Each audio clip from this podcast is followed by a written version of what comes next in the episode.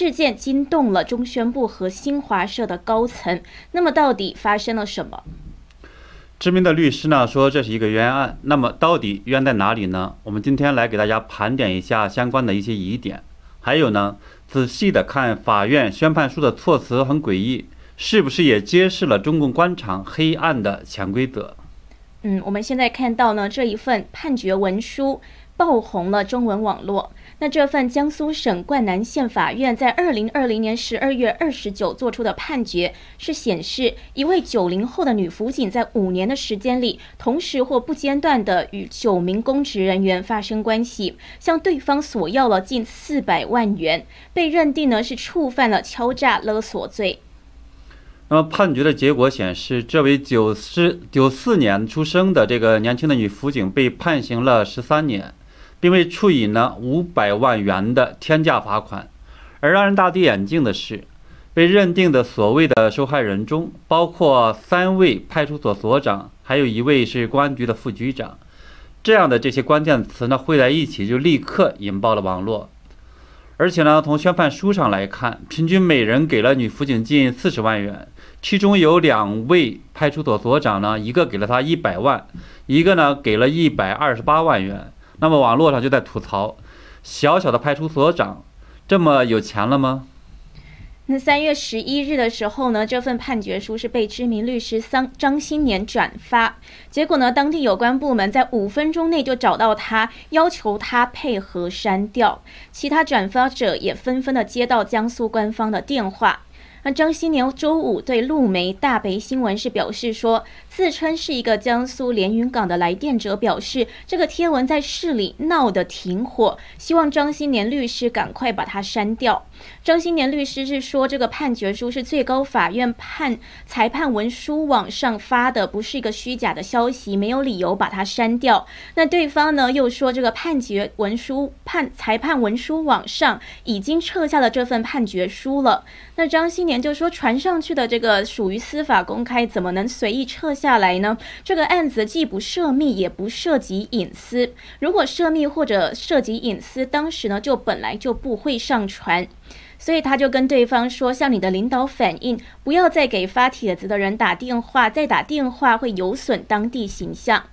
那自由亚洲电台是报道，连云港警方直接给各地的网民打电话要求删帖，有很多人呢都录下跟警方对话的录音，并向外发布，他们是据理力争，引起了网民的更大关注，让当局很难堪。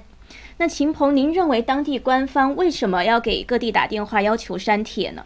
呃，因为这件事情，我们看到它不仅是牵扯到一个女辅警，还有当地的众多的官员，还有公职人员，包括的话是公安局的副局长、派出所所长、卫生院的副院长、小学校长，一共九个人。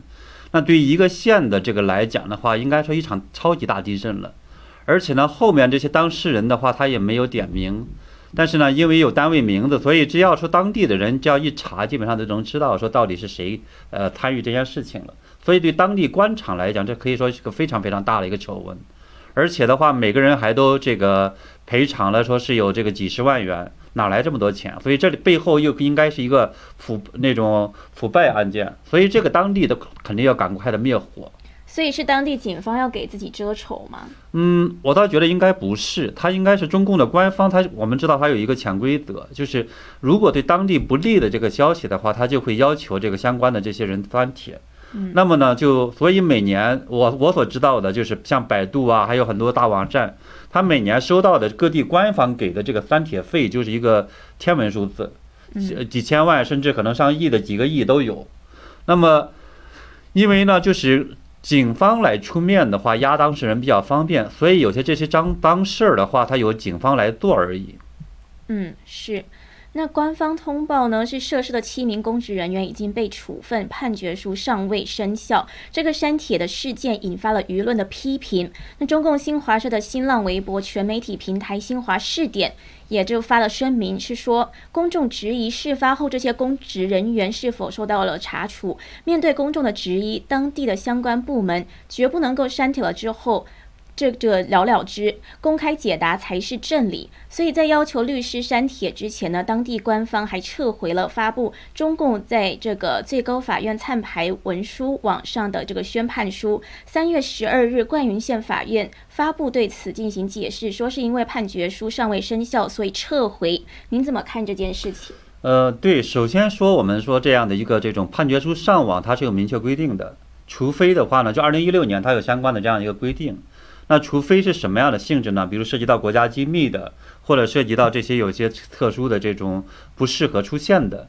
等等的话呢，这样的这种的事件的这种案件的话呢，或者未成年犯罪呀等等这些，他才可以说是不上网。而这个就是我们看这个案件的话，它毫无疑问它不属于这一类的，所以呢，它这个上网本身是应该的。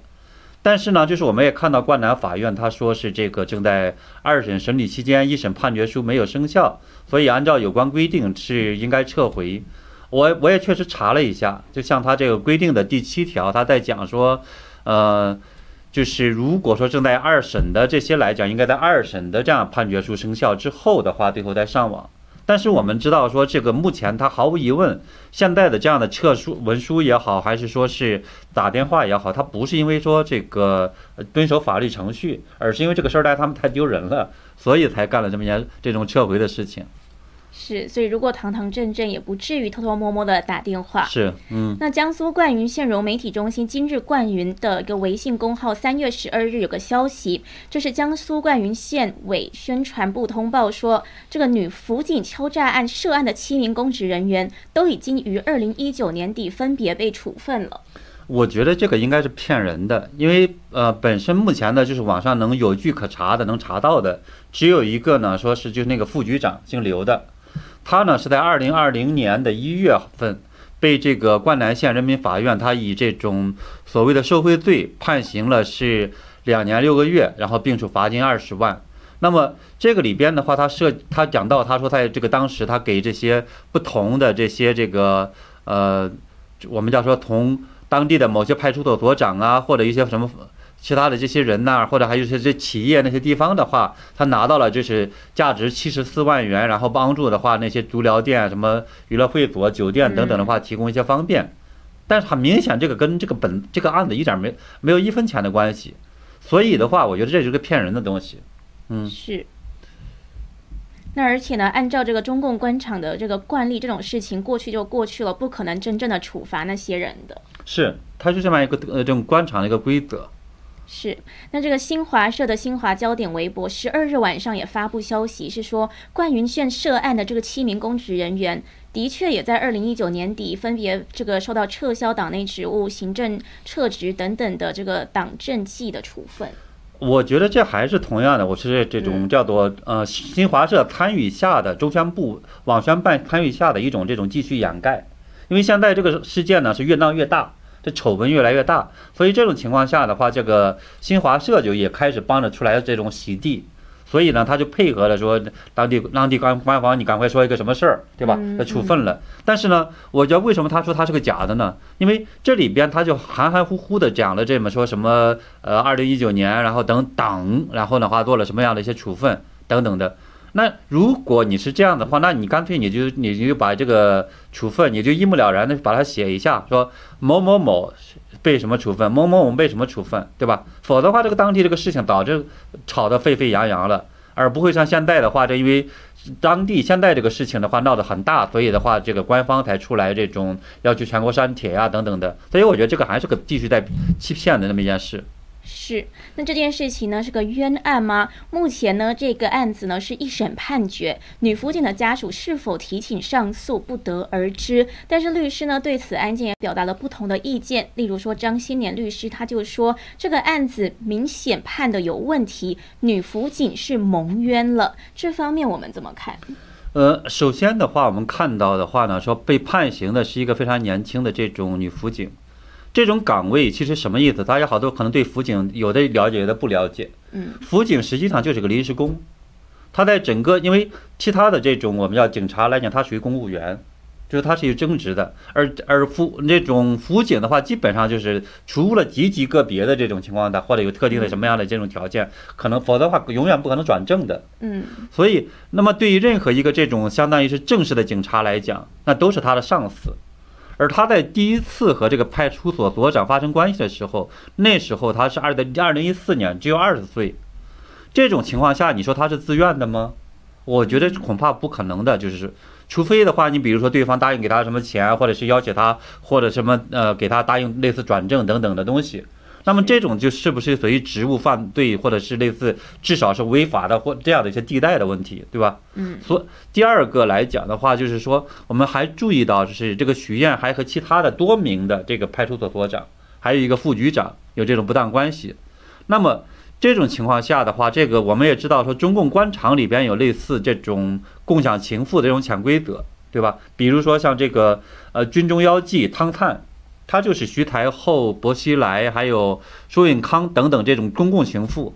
那么这种情况下的这个许燕，到底是说是呃官员们玩弄女人这种大手笔的这种给他的钱补偿呢，还是说敲诈勒索？这个就很难说。所以这种情况下的话，这个案子到底是不是冤案，那就就很大的一个疑问。嗯，所以这一次的这样一个发酵的话，其实也正是因为这个。呃，中国老百姓知道这么件这些这些背后的这些肮脏事儿，嗯，对，所以才这种群情激愤，对吧？比如我看到这个网络的资深媒体人呃朱学东他就说，呃，那些睡了女辅警、被女辅警所谓敲诈了的男警察领导，哪一个是好东西？对吧？好意思还说称受害人，因为判决书里边说这些人都什么受害人一，什么受受害人什么什么的某某的，对吧？所以看起来就是本身就像一个很很冤的一个东西。的确是，听起来是非常的有道理。那我们能不能这个从具体案件来说一下，到底有哪些疑点？对，这也可以。本身一第一个，我们从他目前的这个判决书里边也看出来，比较这种措辞很诡异。比如他在里边同时同在讲呢说。被告人徐某就徐燕嘛，对吧？嗯，呃，同时或者不间断的和多名公职人员发生不正当两性关系。什么叫同时？是他一个人同时陪两个中共的这个官员，还是叫同时？还是说是什么样的这个，对吧？而且如果不是这样，就是说他本身的中共的，我们知道法律文书措辞很严谨的。那么它里边又出来一个不间断，那这个不间断的话，这又个什么概念？对吧？就这就是这里边本身看起来就不像一个说正常的，只是说呃那个许愿本人的话，就好像是主动的去钓鱼钓那些这个官员，更像一个这种官官场的一个黑幕那么一个状态，对吧？这是一个这种判决文书能看出来。第二点的话呢，就是说我们从这个判决书里边，他还列出了九个当事人，然后呢，其中的第一个到第五个还有第九个，一共六个人嘛。他都是被所谓的女辅警以怀孕为由敲诈，而且所有的警察都在包括在这里面。所以的话呢，我们看到这个资深的律师叫老歪律师，他就做了很多具体的这种分析，认为这不构成敲诈勒索罪，而是呢这个叫做索取赔偿，就是说属于这种民事的这样的一个呃这样的一个这种关系，而不是甚至连民事这种案件他也不算。对吧？而或者呢，干脆叫做诈骗罪，它不是属于这个叫敲诈勒索罪。他说，比如说第一个，他说如果这个被告人确实有这种怀孕流产的事实，那么所谓被害人就有赔偿或者补这种叫补偿的义务，而过度赔偿的话，并不构成这种敲诈勒索罪，对吧？你说给他要五十万或者一百万，或者或者是二十万、十万的，就是说可假如即使要的多，他也不认为这是属于敲诈勒索，这属于叫赔偿。索赔。第二来讲的话，他他这里边提到说，这个被害人母亲呢，知道自己年轻的女儿被上级玩弄，并知道呢说，呃，怀孕流产的事实后，也有向所谓这个受害人索赔的权利。然后过度索赔呢，也不构成敲诈勒索罪，所以说他这个家人他也跟他没关系。然后第三个呢，这种损失不是所谓纯粹的物质损失，不能或者无法认定为过度索赔。就是说，他要的要就这种精神损失的话，你到底说要两万合适，还是说十万合适？这个没有这种衡量标准，它不是物质的说这个东西卖多少钱的问题。嗯，所以这个他是讲的第二、第三点。是第四点的话呢，说如果说两个情况，假如说就是说没有怀孕，也没有所谓的这样的这些事情，对吧？流产，那么这种情况下就变成了说这个被告就是许燕的话，他是虚构事实或者伪造证据，那么构成的这叫诈骗罪。它不叫这个敲诈勒索。然后呢，第四条这个律师呢，老外律师讲说，违法所得的这个处理，他这案件里面也在讲的这种非常的这种语言不详。他说追缴违法所得，而正常的这样一文书里边，他应该想的叫做追缴上就上交国库，对吧？那么是不是现在他这么写的这种模模糊糊，是不是意思就是说把这个钱又给了这种所谓的受害人了，对吧？那这种情况下的话，那么。呃，也应当，即使这样的话，他们这个正常从法律文书来讲，他也应该查明说被告人到底说有没有怀孕流产事实，他说这才符合这样的一个这种法律的这种严谨性，这样的话也能确定说到底应该不得到这种合理的补偿，到底哪个应当补偿这个问题。嗯，然后第五点，他说这个里边有这这个三个派出所所长，一个呢公安局副局长，然后有警是人民警察，对吧？这是当然。然后呢，又查禁犯罪的这种法定职责，对发生在眼前的敲诈勒索罪，不是依法立案查处，而是配合被告人完成这样的犯罪。他们要么呢完成呃这种犯了玩忽职守罪，要么就是被告人敲诈勒索罪的共犯。也就是说，他他认为说这些人应该同时这个在里边去去宣判他们的这种罪名，这是另一个。嗯啊，此此外的话呢，我我们在第五、第八个的这种涉案男士的这个陈述中，其实也能够看出来，就是说他也不构成这个罪，因为他里边写的非常非常简单，这个人也写的非常奇怪。他说以购房首付为由向林某索要十四万，就说他没有威胁他什么，然后呢，也就是就是说他们写的词儿很很明确，叫做索要，嗯，对吧？这个不能算这个敲诈勒索，也是。是，那我们看到网友呢对这个案件也提出了很多的质疑，譬如说呢，有人就发出了十个问题，除了我们刚刚提到的，还有问说，例如说这个当地有关部门执法中到底有没有外力介入，有没有一个公开、公平、公正的审判，能不能公开具体细节给公众一个交代等等的。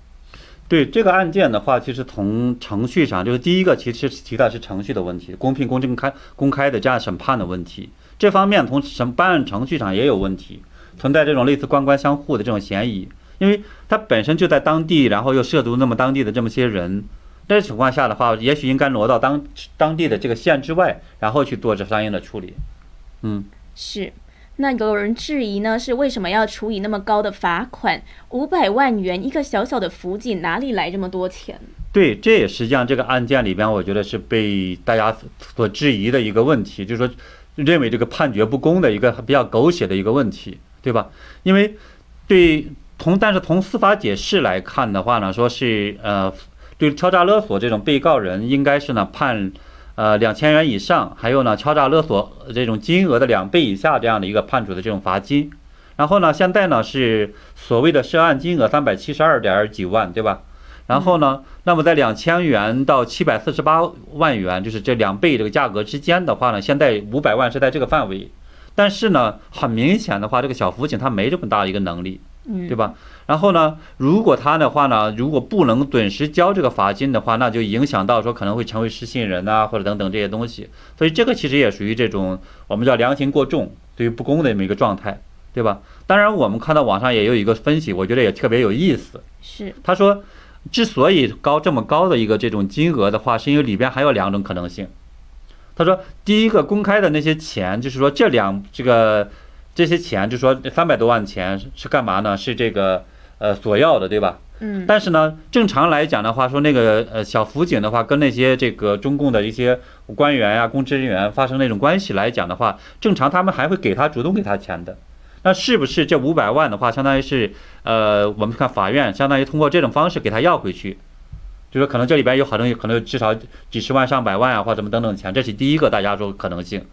第二个这种可能性呢，说是这里边还可能存在更多的涉案人，比如说可能存在更高级别的一些官员，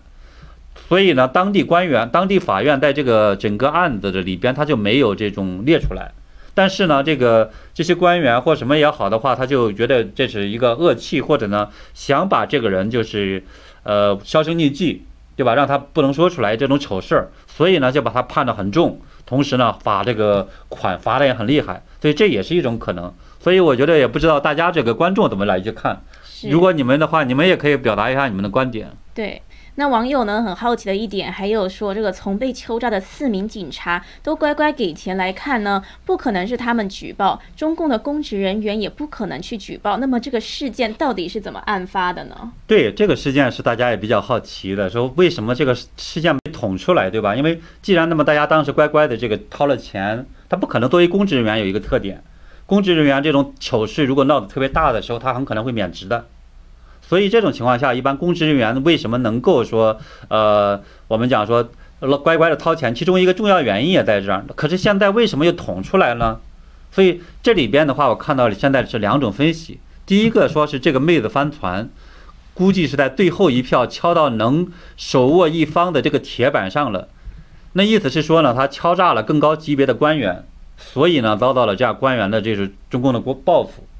那么第二个分析呢？他说这个判决书里边公布的一共是九个人，就大家可能有的讲说是九个公职人员，但是呢，这个灌南县官方的通报来讲，他说七个公职人员已被处罚。那么我们看这个里边列的这些人来讲，除去副局长这个人已经属于这叫被呃判刑了，对吧？就是跟跟这个处罚其实也没关系。那么。那个卫生院按照这他说法的话，应该还一九年，呃，那个判刑是二零两两千呃二零二零年，对吧？所以其实可能也包括这一个。那么，呃，这就已经是七个人了，对吧？所以他讲说这个第八个涉案人，那么，然后呢，这里边只有这一个人，还有呢一个这个所谓的叫做卫生院的药库的工作人员，这两个好像是没有官职，没有这种公务人员的身份。所以这种情况下的话，很可能的就是涉毒这个人，而且呢，第八个人里边特别奇怪，他没有提到单位，也没有提到头衔，所以这个很大一个可能是一个普普通的职业员工，或者压根儿就是一个这叫做这个三无的无业的这种人员。所以这种情况下的话，这么有分析，我看就在讲说，这个和林某相遇后的话，这个女辅警回心转意，她就想成家了。然后理论上来讲的话，他就说是个三无人员，否则的话，这个案卷上的话就应该注明他的职业。然后我们也看到这个里边，他讲说这个要房子的首付，那么也就是说，真的他可能要买呃花花钱买房子，对吧？等等，还要干嘛的？也就是说，当时很可能这个徐某来讲的话是要跟他谈恋爱，但是呢，为什么后来有事发呢？很可能他就发现了说，哦，闹了半天，他这里边他属于这个一个大的这种。呃，我们叫说官场淫乱里边的其中的他只是一个，他是觉得好像是这种吃亏了上当了，所以这个林某的话很可能属于把他给这个举报了，所以我觉得这个呢看起来也有道理，当然大家也可以呃发表一下你们的看法了。是，那也就是说呢，这样的偶然的举报呢，才导致了这个事件浮出水面来。对，否则的话这个事情的话应该不会暴露出来，也就是换句话讲的话，类似这样的事情应该还有很多。对。好的，那今天节目内容呢就到这边，谢谢观众朋友的收看。我们新唐人电视台的 YouTube 被封锁了一周之后，现在又再度可以上传视频了。所以喜欢我们的节目的朋友，欢迎订阅我们的频道，跟我们留言互动，打开小铃铛才可以收到节目通知。对，也订阅呢是秦鹏震惊观察的，我我的这个另一个这种 YouTube 频道，还有呢就是呃。我们呢，在那个里边的话，也会经常的像 YouTube 啊，或者什么，大家有什么样的一个要求，或者有什么问题，大家想去进一步的分享的话，或者像让我们谈什么的话，也可以在评论里边，或者什么，包括 YouTube YouMake 这样的一个这种呃频道里边的话呢，去呃跟我们来去交流。嗯，是因为 YouTube 现在审查越来越严厉，所以我们在另外一个平台 YouMaker 上面呢也有一个频道，那也欢迎呢大家可以去下载 YouMaker 这个平台，然后去注册账号，在上面关注我们。那每周一到周五晚间六点，我们会持续的跟大家跟进最新的时事。谢谢大家的收看，祝大家周末愉快，周末愉快。